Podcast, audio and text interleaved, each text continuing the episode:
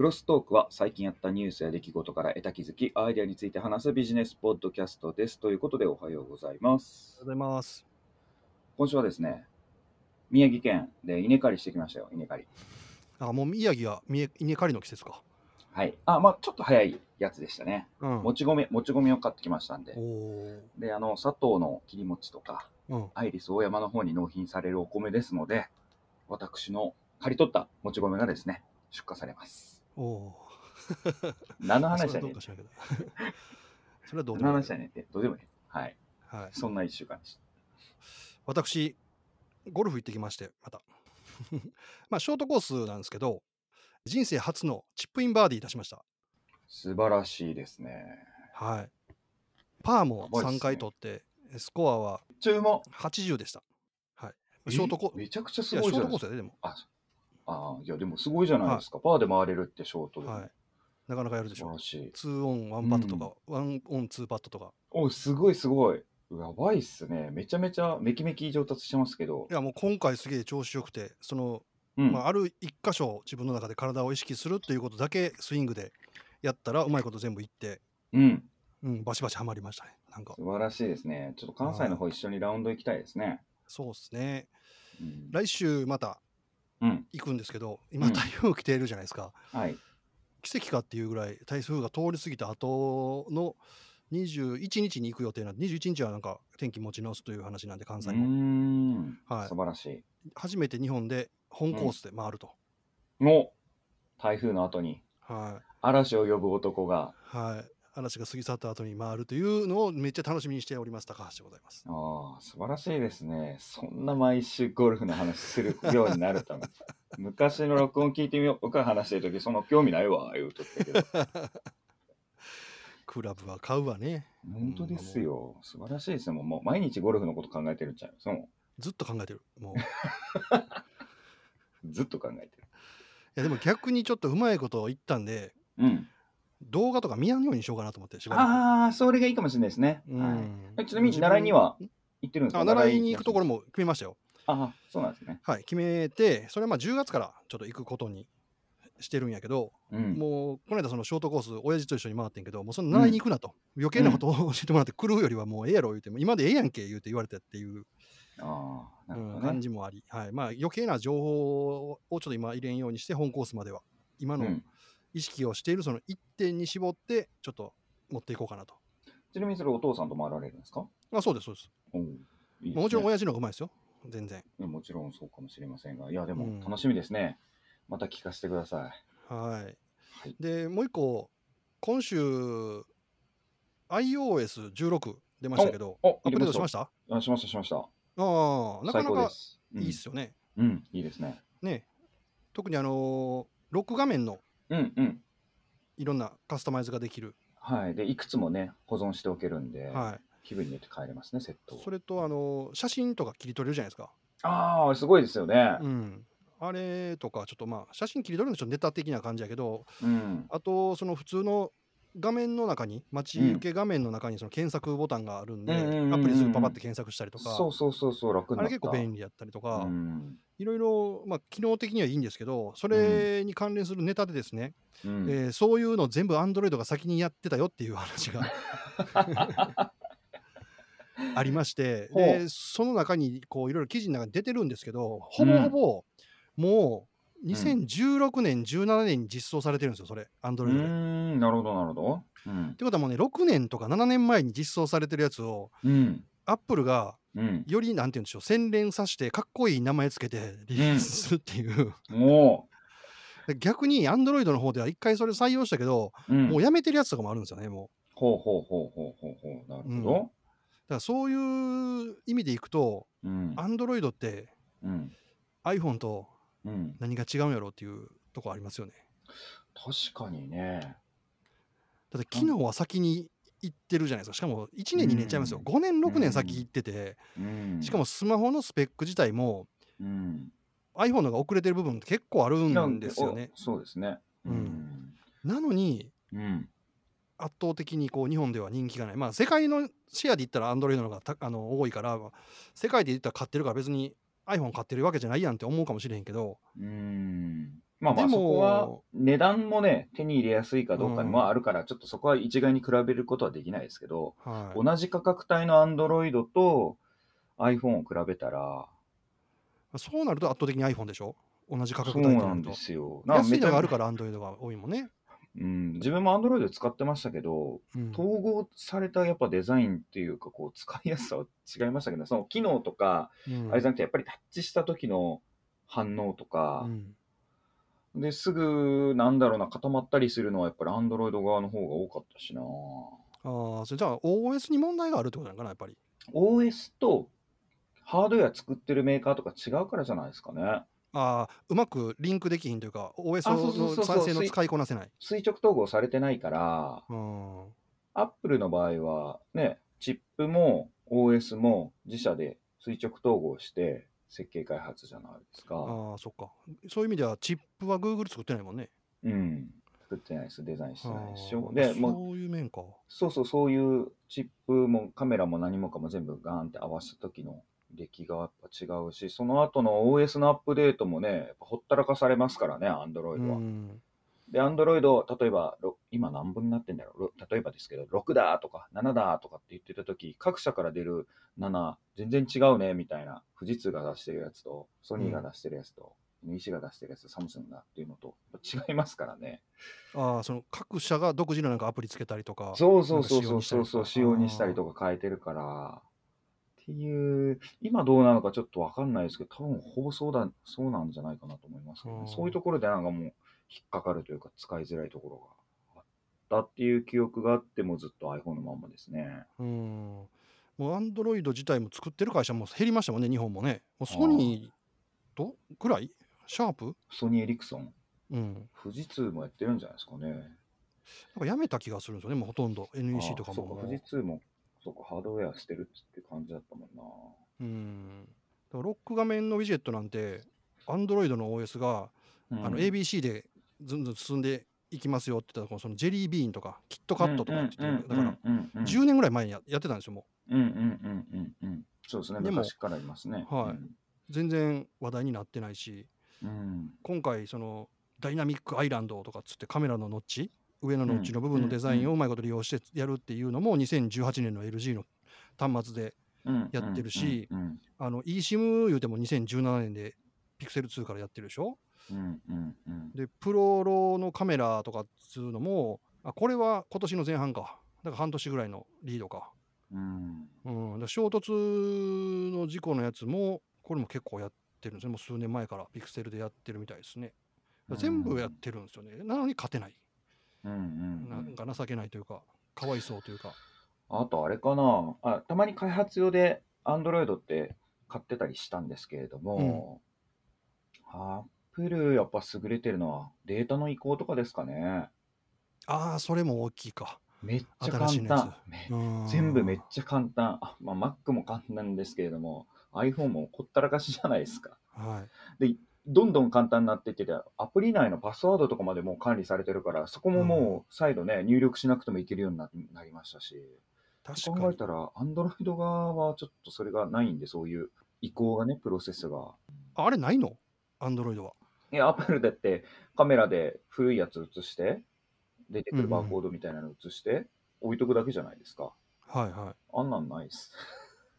で、気がついたら全部ね、最新設定になってるみたいな、ないっす。なるほど。かな。あと、まあまあ、今回、その、アンドロイドどうのこうのじゃなくて、うん。もう一個、一個面白いなと思ったのが、音声認識っていうのがついてまして、ほう、あ、機能の中に。ほう。どういうことですか？それは別に文字入力をするとかなんとかじゃなくて、うん。その音声入力設定画面の中から見たら、うん。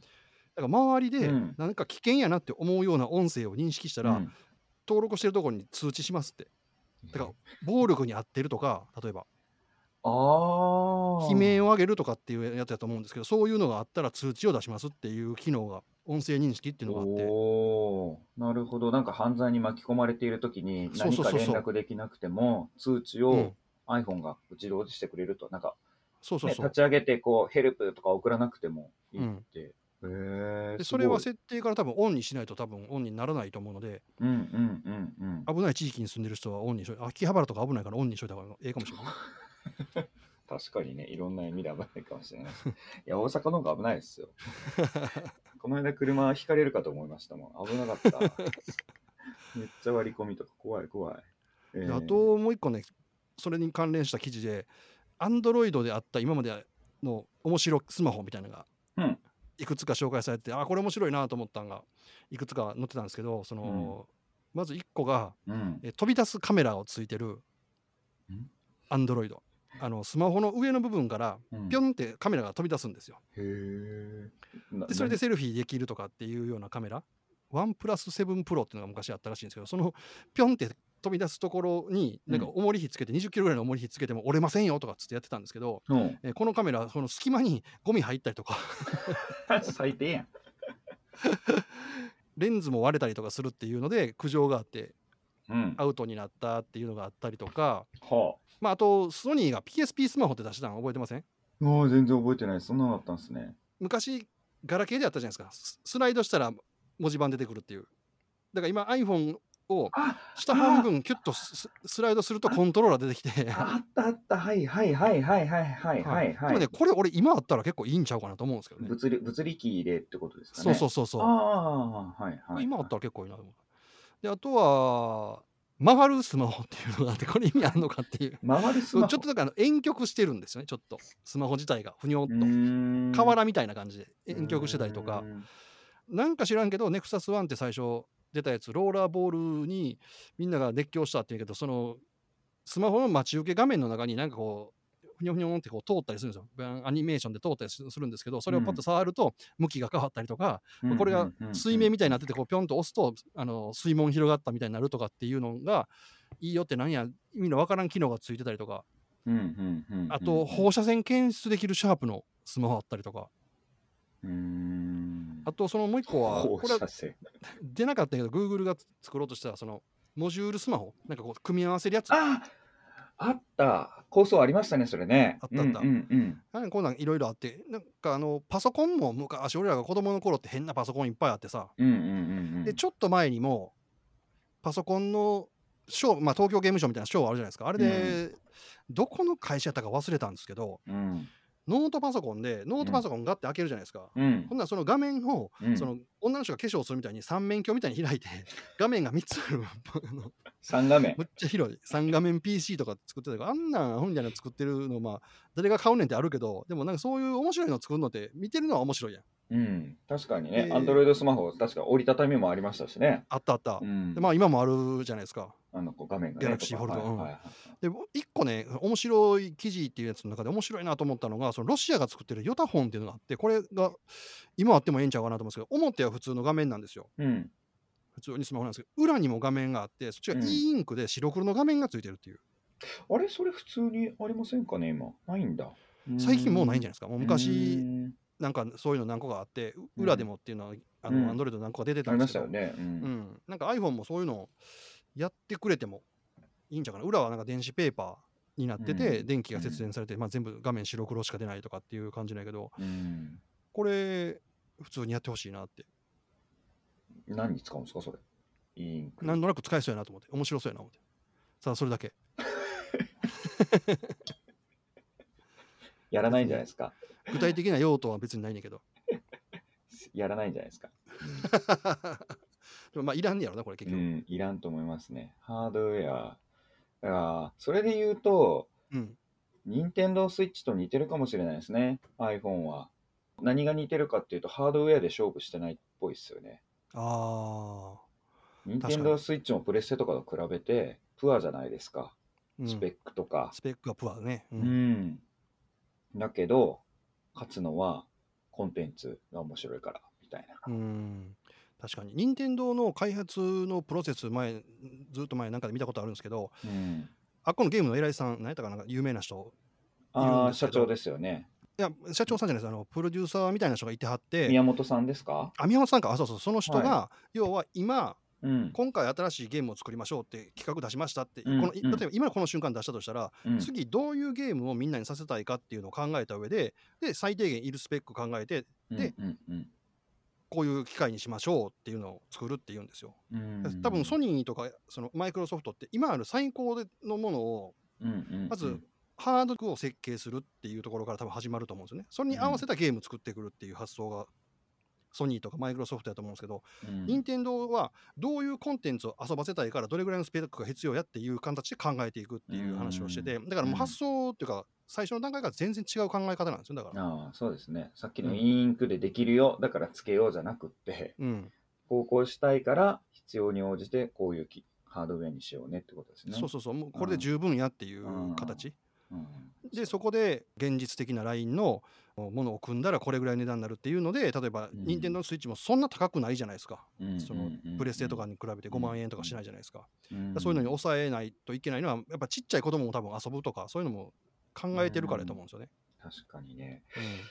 ああ、ちょっと抽象度1個上がるかもしれないですけど、それ何のためにっていうのを、客目線で考え、消費者目線とか生活する人目線で考えてないっていうの多いですよね、結構ね。あそうですね。うんううん。ん、確かにな。それで言うと、アップルの抑えてるコンテンツの部分、例えば音楽聴くとか、やっぱライフスタイルで生活の中で今まである習慣とか、そういうものを取り入れて、それ大事にしてって統合していってますもんね。そうですよね。だから、うんさっきの e インクはいらんって発想ってあるのね。こんなんどうやって使うねんって、それみんな使ってるやつの中にあるかとかっていうのはあるし、あともう一個は圧倒的にコンテンツが使われてるので、だからうん本当に必要なものが何かっていうのを把握しやすいっていうのはありますよね。っていうのもあるかもしれないですね。任天堂もやっりぱり圧倒的に遊ばれるコンテンツがいっぱいあるじゃないですか。マリオブラザーズとかっていうのは。ああいうの作り、り上げたのは大きいですよね。どういうのでプレイされてるとかっていうの全部多分把握されてると思うんで。なるほどね。それなんでハードウェアどうこういじるっていうよりも今回も衛星携帯にはなるけれども、っていうハードウェアがうんぬんっていうよりもあそうかインカメラをめちゃめちゃ良くしたりとか、うん。ね、セルフィー配信が多くなってきてるからってそれやっぱ向けですもんねプロとかも、うん。そういうのは追加するけど闇雲に上げてるわけじゃなくてやっぱソフトウェアと統合してより鮮明になるとか切り抜きができるとかうん。あとパスワード入れない話あっちの方に力入れてたりとか、そんなやつですもんね。そうね、我々がどんだけ便利になるかみたいなところの方が力点が多いですよね。うーん。うん、こんな機能つけたぞ、どやみたいなちゃうもんね。うん、それこそあの話題になってるあのココアがストップしましたけど、日本側の。あれのね、もともとの仕組みのところ、コロナ始まって我々も取り上げましたが、そういう仕組みを入れ出したのって、やっぱりハードウェアと OS と含めて、だから、アップルがね、最初の方にやってましたもんね。その機能自体は提供してましたからね。はい。っていう、まあ、その、気になったネタでございました。なるほど。いや、長いですね。やっぱりアップル好きなんですね。前回は取り上げなくて、あ、忘れてたって感じだったけど。うんじゃあね、私ネタ、今週気になったあんま記事ないんですけど、一うんつ目はですね、やっぱこれかな、激震走りますね。これはルールが変わるぞって思ったのが、うん。全銀。全国銀行資金決済のネットワークっていう組織があるんですけれども、ほい。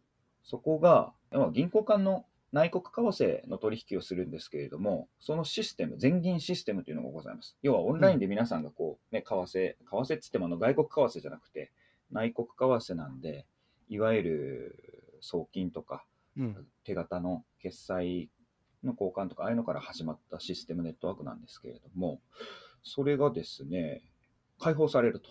お、大丈夫なんですか、はい開放参加参加資格を資金移動業者っていうね、銀行じゃない人らにも参加資格を与えますっていうことをですね、正式に対応するというので発表いたしましたと具体的にはどういうところに開放されるんですか？なんとかペイですね。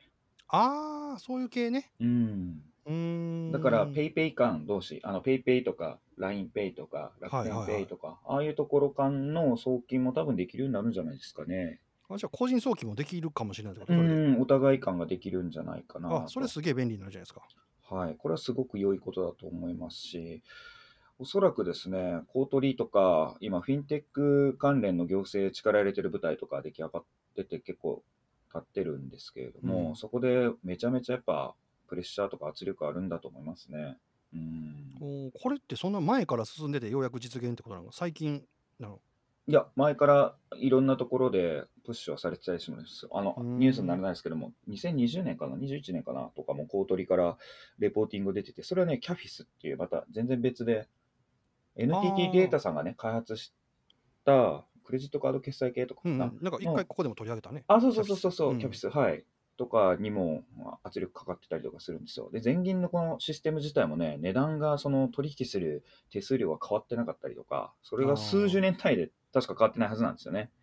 そういうのもよろしくないみたいなの確かに。この間もだからいろいろかかってるんだと思いますよ。ゴルフの練習まあ、レッスン申し込もうと思って、うんでそれでもうジムやめようと思ってね、うんうんうんうんうん。ちょっともうちょっと肘が痛くてねあんまり筋トレもできへんしもうちょっと一旦ジムやめようと思って行ったら今にたにうん。9月引き止めたらうん。大会できるのは10月ですみたいな。うんうんうんうんうんうんうん。あるじゃないですかその引き落としがどうのこうので、うんうんそんなもんオンラインで即日やれよって話やん。うんうんでね。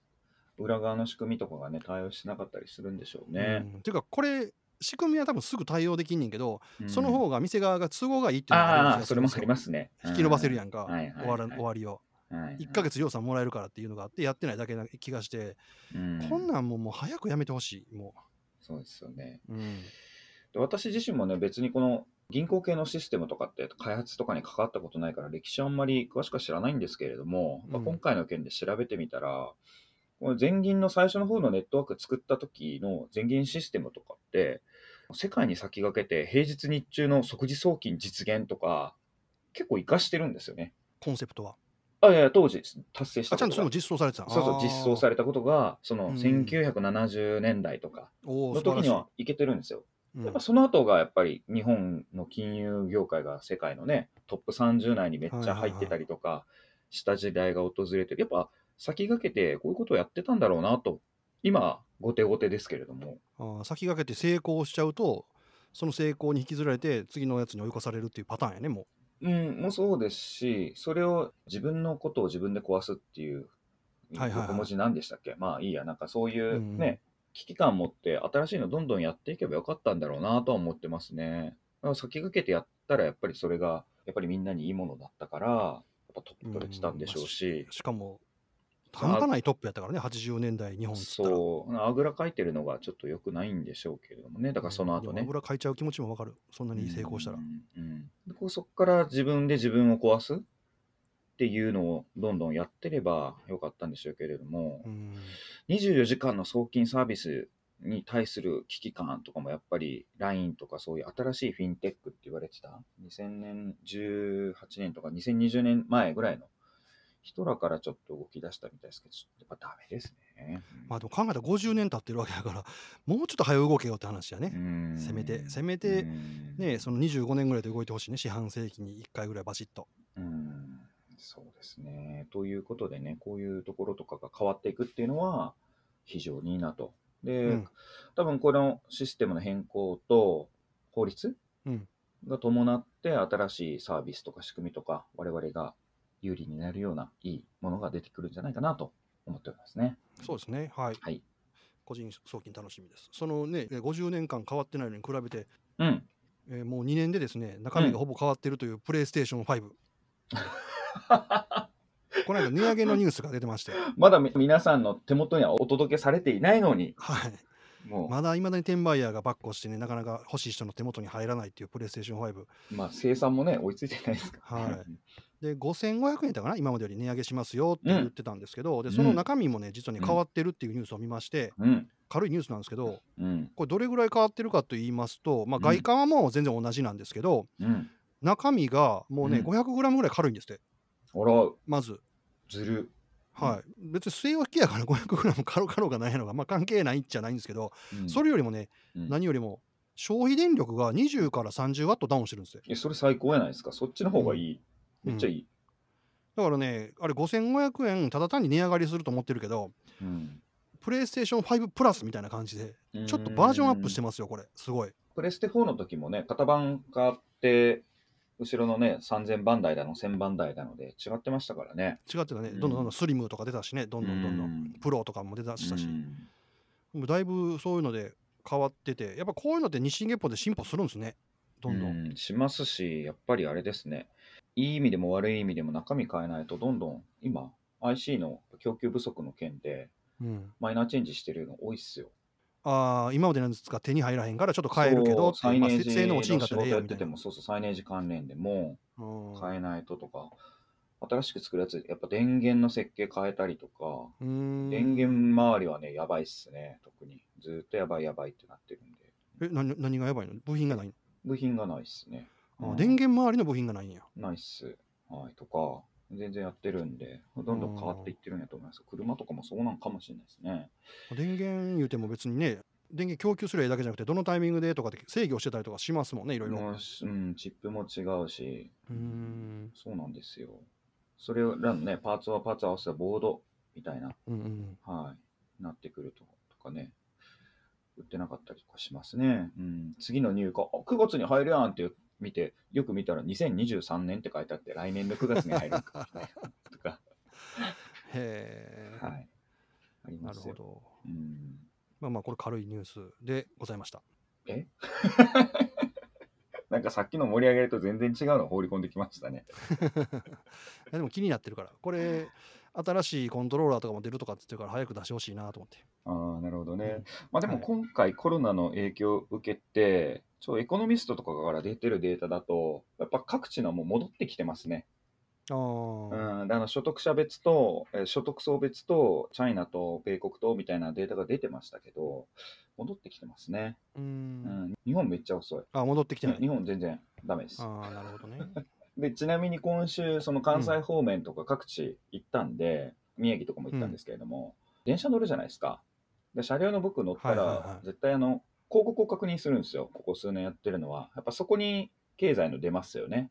何が儲かってるかとか。いや、関西はやばいっすよね。JR の環状線もそうですし、三宮とかあっちの方も JR の広告全然中身ついてなかったっすよ。うん。うん、ででよく見たら全部旅行のやつはいはいはいで JR グループが絡んでるやつなんで今もう、自分たちで出してるみ電たいな感車の釣り広じになっちゃ釣り広告はまあないけど、電車内広告ってもう本当関東しかやってないよね。東京の首都圏しかやってない。もう、地方なんて全然やってない。もう効果ないねよ。そうですよねまあまあほら儲かってきたらとはいえ予算使うとかで出すじゃないですか出てないうん。でしかもあの中央の、えっと、御堂筋線とかの広告見てても内容がこうしょうもないって言ったらあれですけどもお金の借金の計算し直して、うんそうそうそうそう、はい過払いのとか、か、病院かしかないよね、大体ね。そうそうそうそう、あの、検査薬がどうのこうのだとか、そういうのばっかりなんですよね。それはもう仕方ないね。そういううん。運命やな。まあそういった意味でもちょっとコロナの影響、まだまだ立ち直るの時間かかりそうやなと思いましたね。いやいや、で思い出したのが、アメリカはね、うん。NVIDIA と AMD にうん。GPU をもう中国に輸出するなっていう命令を出したらしいですね。あ、マジっすか、うんあ、それ全然知らんかった。えええらいことですよ。そのせっかくインフレ懸念で米国の景気がどうなるかみたいなことを言うてる中で、市場をね限られちゃうと金利が上がるので経済的にちょっと落ち込む可能性が高いのにそこで絞られちゃうと AMD と NVIDIA ちょっとさ大変やなと思って。うーん。まあでも、今もね、需要めちゃめちゃありますからねっていうか、ちょっと GTX やから、NVIDIA か NVIDIA やな。うん NVIDIA 側は最近円安にもかかわらず、秋葉原の各店舗って大規模なキャンペーン始まってて、うん。結構値下げとかああ、そなんう。ですよね。それ先々週、先週ぐらいの動新しいモデルが出るからかな。あ、そうそうそうそう。荷物がね、詰まってるんですよ。在庫が詰まってるから、それ履けないと売れないからお前ら売れみたいになってるんで、どっちかっていうと需要がどこに、まあ、国日本国内の需要としてやっぱりみんなちょっと買いしぶりな感じがしますあねー。でも、あれもね、一部では PS5 が買えないから、もう PC 買うっていう話もね、ちらほら聞くこともあるもんね、もう。もうええわ、言うて。まあまあ、うんプレ5のゲームとやっぱ PC はちょっと違うけどな、チーターの、チーターのひどさが違うから、まあね、まあ、ただ、心そうですね。ね。うーん。うんんであれや、その秋葉原でまた思い出した連想連想して、その iPhone この間発売された日に、はい銀座ですげえ並んだっていうニュースが出ててんけど、あれ、うん。ツイッターやったかな、見たら、8割方中国人らしいね。うん、あでしかも、それで決済が現金払いとクレジットカード払いが初日アウトやったねで。きないっていう、そうそうそうそうそう、ローンもしくは各あれを通してくれっていうやつになりましたよね。もうあれだから転売策ですよね。転売、ううんん転売対策だと思いますよ。しかも世界で日本がやっぱ一番安く、まあ一番じゃないわ、アメリカの次に言ってたかな、安く買えるって言って、うーん。それでもう買い漁りに来てるみたいですね。円安もありますからね。そうそうそう。その影響があるので、確かその今回の iPhone もアップル想定レートは120円から130円のはずなんですよ。ほうほうほう。為替の想定レートってアップル出してるんで、はいはいはいはい。それがもう140何ぼじゃないですか、今。だからそれを考えてもだいぶ安く買えるっていうので、あの人ら並んで、またかっさらおうとしてるみたいですね。うーん。すごいなという。話や。元気やな。何の話してましたっけ？でいや、まあまあ あ、N みたいなやつ、ストップね。米国の。あ、はい、もう一個は、あの、はい、ココアの話。あ、行きましょう。ここはい、行きましょう。ココアは本当に役立たずだったのかみたいな記事がありまして、まあ、結論から言うと、俺は役立たずやったと思ってるんです。全く役に立ってないとはい。思ってるんですけど、ココアって、まあ、その記事によるとですね、最初作った経緯が、まあ、こういうかパンデミックになるからみんなの行動、まあ、制限につなげるのと、行動した人がちゃんと安全やったかどうかみたいなのを知らせようみたいな形で作ったんですけど、最初なんかオープンソースで作ったみたいですね、ちっちゃいチームで。うんうんうんうん。で、大体完成したなっていうところで、全部引き取って、そのチームは全然関わられへんようになってしまったと。でその最初のチームにいてはった人がこの記事のインタビューみたいなのに答えてるんですけど、まあ、もっと役に立つはずやったみたいな言ってるんですけど、そもそもまず、ココアって入れてました？僕入れてました。見てました？見てました。あ、そうなんや。うん。え今だから言いますけど、一回だけ濃厚接触者のその連絡が来ました。あ、そう？ん。まあ、濃厚接触者っていう単語はないんですけれども、う。うんうん。陽性になった方と2時間ぐらい一緒にいましたって、これ新幹線や絶対と思って。っていうのが一回連絡ありましたけど、ううんんうん。まあちょっと話いろいろありますけど、そこの細かいメッシュの話でいくと、そういうのが連絡あって、もう困ったのは、うんだからどうしたとはなりましたけど、これだから濃厚接触者の可能性がありますので、ここ医療機関でどうのこうのとかこうしてくださいって、その後の対処とかが載ってるんだったらいいんですけど、通知があるだけで、しかもそれ履歴とかで見れないんですよ。その、ある一定の期間過ぎたら。え、その2時間の時間が何月何日の何時から何時までみたいなことも分かんないんですか、えっとね、1日単位で。あ何日に？うん。だから9月、例えば9月17日の12時から9月18日の12時の間にみたいな感じで、うんはあ、みたいな。でも2時間一緒にいるって言ったら新幹線しかないやんみたいなとか、うんうんそんな感じでしたね。俺も一応入れてはいたんですけど、うん。一番最初の日うにん陽性接触でかかったって入れてみようと思ったら、うんあちゃんと証明いんねやと思って 遊んだぐらいで、はい。あとはもうほとんど見てないですね、なるほどね。うんはいはいはい。で結局まあその全数把握をやめるからこのココアっていうのをもう使わなくなりますよっていう話なんですよ。決してだから役立たないからやめるっていう話じゃないですよって言ってんやけど、俺がこの記事で一番思ったのはですね、うん。1年間最後の2021年から22年かうん。かけてですねアクセスの総数が140万回って言ってるんですよ。うん。でこれね、うん。1日に換算すると4000回もいかないんですよ。でみんなでうん。なんとかしようって言ってるこのアプリが1日4000回しかないって、うん。完全に役に立ってへんやろっていう証明やと思うんですけど、うん。どうすか？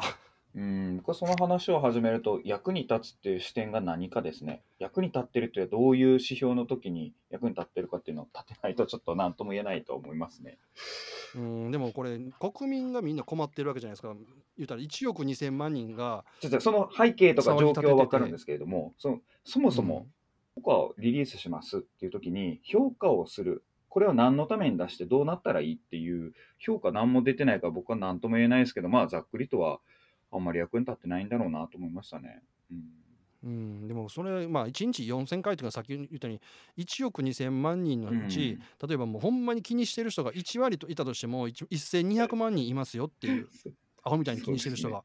でそういう人が見るか見えひんかって言ったとしても、1200万1割その1割でも、言うたら120万人いるわけじゃないですか。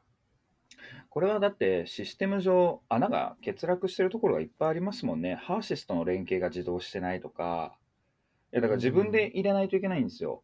陽性者。うんそんな人いないですよね、うんその真面目な人。いらんうんうんだからそういう設計が間違ってるだけであって、ココアってアプリっていうか全体でしょうね。うん。はい、でもその俺はそのアクセス数ともう一個その陽性者の登録数が結局ね全体の17.9しかないらしいんですよ。17.9%さっき言ったように自分1で入れなあかんっていうのがもううん圧倒的にそのダメダメでうん。結局役に立ってないじゃないですか。それで言うと。うん、そうですね。だってうん、さっき言った濃厚接触者ですよって言われたとしてもほとんどの人は入れてないわけじゃないですか、8割の人は入れてないわけで。全く役に立ってないっていうことをこの記事何が腹立つって最終的に。うん、作った人が、でも、あのみんなに役に立ったよありがとうって言われたとか。うん、いやそういう感傷的なところで 締めるかっていう。そうですね。いやもうちょっとちゃんとさっきの数字出して、うん。菅君が言うように何で評価するのかっていうのがなかったよねとか、次もし作るならこういう基準があった方がいいよねとかっていうような提言があるとか、うん、これもなんか最終的にそのマスメディアとしても腹立つし、そのうん。ここはっていうのを作って、全くほったらかしてたじゃないですか、例えば3ヶ月ぐらい全く更新してなくて、何も変わってなかったとかあったじゃないですか、その運用もむちゃくちゃやったっていう、その国にも腹立つし、うん。ほんまそれで誰も責任取らずにこれ終わっていくっていうのが、うん、ちょっと嫌やなうんっていう。それで言うと、こういう失敗を重ねて、これが開示されずに何の知見にもならないっていうのが問題だなと僕は思いますね。うん。開発の、例えばある視点で見たら、これは実はその、更新されなかった理由があってとか、うんうんなんでそうなったのっていう理由が、やっぱしストーリーがあるはずなんですよね。うんでおっしゃってたように、最初、まあ、記事にも載ってるんかもしれないですが、最初はオープンでなんか開発してとか、でそれってある意味新しい取り組みだったのかもしれないし、あ初めてらしいです。はい。あ、そうですよね。ううんん。で言うと、そこでどうなってて、知見がどうなりましたとか、実はあのこの事業にかけてるお金って今までがこういう規模開発するのに比べたらこうでしたとか、税金とか、決済の流れすごく良かったとか、あるかもしれないし、何が失敗、何をもって失敗かって、そのやっぱり最初の KPI がないといけないですけれども、うん。で、昔はその失敗データベースが国の事業であったのに、それを止められちゃったから、こういうのも多分もう永遠と乗らないし。あーまあこういう逆にシステムにか関わってしもたらもう出世すらしいひんから逆にもうなかったことに封印みたいなのしてね。そうそうかもしれないです。昔はね、それがあったけれども、それもあの某なんとかさんの無理やり仕分けで、あのあ事業を止められちゃったやつがあるんですよね。すごい失敗のデータベース、めちゃくちゃ良かったんですけどね。知ってる人同士がね、見てる中ではね、すごい良かったんですけど、そういうのにも乗らないから、それこそ僕はもう思うと、ちょっと本質話変わるかもしれないけどい、やいやでも確かに言うようにいい部分もあったかもしれへんのにね。でしょ？うとうん。なのに確かそのね開発の部分はなんかちょっと良かったみたいですよ。まああんま金かからんとできたみたいなことちょっと書いてあった気する。うん。そんな一筋縄でパーンといくようなシステム作りってないと思うねんけど、まあトラブルあったけども、うん。結構うまいこと言ったみたいな話で、結局これもそういうそうか、いい部分も消えてまうわな、何もなかったらね。